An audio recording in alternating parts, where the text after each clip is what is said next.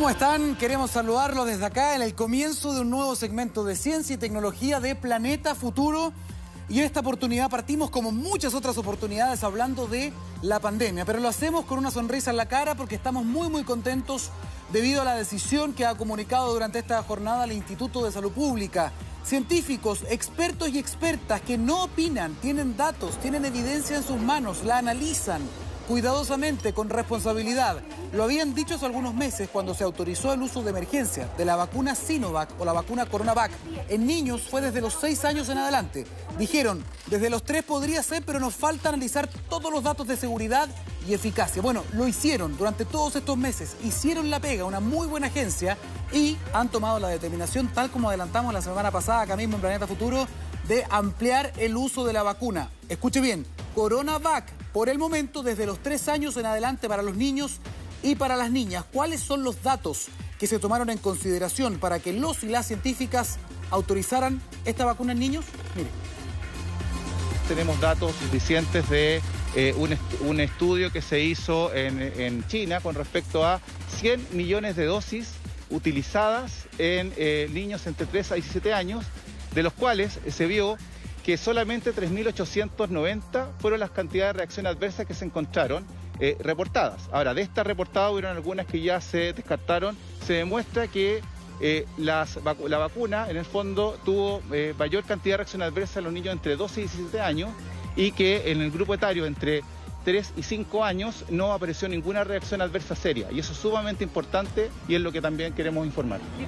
Muy importante además decir que el mismo director del ISP dijo que la evidencia sugiere hasta el momento que el sistema inmunitario de los niños y las niñas reacciona muy fuerte a la vacuna, es decir, genera mucho anticuerpo y por lo tanto la posibilidad de contagio se podría reducir a cero. Eso es una muy buena noticia y además Coronavac o Sinovac está trabajando también ahora mismo en una vacuna bivalente para la influenza y para el coronavirus. Interesante avance. Seguimos eh, con otro tema y que está relacionado con lo mismo. Mire, esto tenemos que tomarlo con calma, no queremos asustar a nadie, pero tenemos que dar a conocer esta información porque se ha generado una alerta a nivel mundial. ¿Por qué? Por una nueva variante que se ha dado a conocer en África, en Botsuana primero, después en Sudáfrica. ¿De qué estamos hablando? Lo que sabemos hasta ahora de manera oficial es lo siguiente. Vamos a ver la información que tenemos en una no, bueno, esta, esta variante se llama B.1.1529 y en este momento está en tres países. Botswana, Sudáfrica y un caso importado en Hong Kong. Son pocos casos todavía, sin embargo, los científicos han llamado a una reunión de emergencia este viernes en la OMS. ¿Por qué? Porque han hecho secuenciación genética y se han dado cuenta de que tiene muchas más mutaciones que la variante gamma y también que la variante delta. ¿Cuántas más? Escuche a un especialista. Este número elevado de mutaciones dista bastante de las 12 mutaciones que caracterizan a la variante gamma o las 9 mutaciones que posee la variante delta en su proteína spike.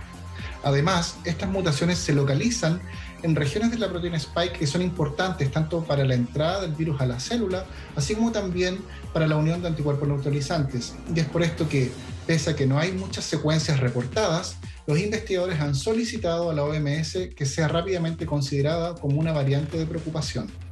Este mismo infectólogo además dijo que era muy importante y esto releva la importancia de la vigilancia genómica que en Chile ha ido creciendo. Muy bien también por eso. Em, seguimos avanzando y esto se lo hemos contado durante las últimas semanas y tiene que ver con que ya va en camino a 11 kilómetros, eh, a 11 millones de kilómetros de distancia. Ese es el objetivo. Ya va en camino una misión y una nave muy especial. Una nave que tiene las esperanzas quizás de la humanidad para el futuro. ¿De qué estamos hablando? De la misión DART de la NASA que durante esta madrugada partió en un eh, cohete Falcon 9 de SpaceX y que ya va en camino a más de 20.000 kilómetros por hora. Es como del porte de una pequeña micro y va a chocar, va a colisionar, impactar directamente a un eh, asteroide binario, es decir, son dos asteroides que se orbitan entre ellos, que se llama Didymos y Dimorphos. Lo que va a hacer esta nave entonces es que va a colisionar directamente contra el más pequeño de ellos, que se llama Dimorphos, para ver si puede cambiar su órbita y de esa manera, si lo interceptamos muy lejos, ver la posibilidad de si como humanidad, como civilización, somos capaces de enfrentar un, una eventual eh, amenaza apocalíptica, ¿no? De un gran asteroide que venga en camino a la Tierra. Como ya le sucedió a quienes gobernaban aquí en el planeta antes, los dinosaurios, hace 66 millones de años. Tiene un gran valor científico porque no es la primera vez que se envía una nave eh, para alterar la órbita de algún objeto como un asteroide, sin embargo sería la primera vez que podríamos recabar datos concretos, porque todo esto se puede analizar desde la perspectiva teórica, pero por primera vez vamos a tener eh, datos provenientes de cómo, por ejemplo, cambiaría eh, el periodo de rotación del asteroide más pequeño cuando está orbitando al más grande producto de esta colisión. Vamos a hablar ahora de un alimento. Por favor, muéstrenlo para que nos dé hambre hasta ahora. ¿A quién le gusta el arroz? Yo creo que somos muy buenos para comer arroz. Quizás no tanto como usted puede pensar. A ¿ah? nosotros comemos como 9, 10 kilos per cápita al año en Chile. en el mundo son más de 50. Bueno, ¿por qué estamos hablando de esto? Porque este, este alimento es uno de los, o de las ovejas negras en el tema del cambio climático. ¿Por qué? Porque en general en todo el resto del mundo se cultiva de esa manera. Como usted lo ve, arrozales están inundados en agua. Entonces generan mucho gas de efecto invernadero y además utilizan mucha agua, consumen mucha agua. En Chile, para que usted lo sepa, también cultivamos arroz. No exportamos. Todo lo que cultivamos se consume acá. Pero es el arroz más austral del mundo. Y como usted ve en la imagen, no requiere agua, es completamente aeróbico. Y eso es muy, muy importante. Aquí en Chile, esa mujer que usted ve acá es conocida como la reina del arroz. Porque lleva años utilizando una técnica pionera a nivel internacional para hacer un arroz climáticamente inteligente. Un montón de técnicas agrícolas no utiliza tanta agua, son las mejores especies que se pueden adaptar mejor a las condiciones, además de sequía, de heladas, diferentes cosas, pero además esta mujer que usted ve acá, de línea, quiere ir más lejos y está utilizando la biotecnología para mejorar aún más rápidamente y de manera genética este alimento a través de un sistema que se llama CRISPR, que son como unas tijeras moleculares para editar genéticamente el arroz. Escuchen. No representa ningún riesgo para la salud humana. En el caso de la edición génica, eh, solamente uno manipula el ADN de la planta, no está insertando ningún gen foráneo y ni tampoco está utilizando otra especie para mejorar una especie distinta. Lo único que se hace en el fondo es eh, apagar cierto o prender ciertos genes que ya conocemos en las plantas, por ejemplo, como el arroz, que ya su, su ADN está súper estudiado y es una planta modelo a nivel molecular.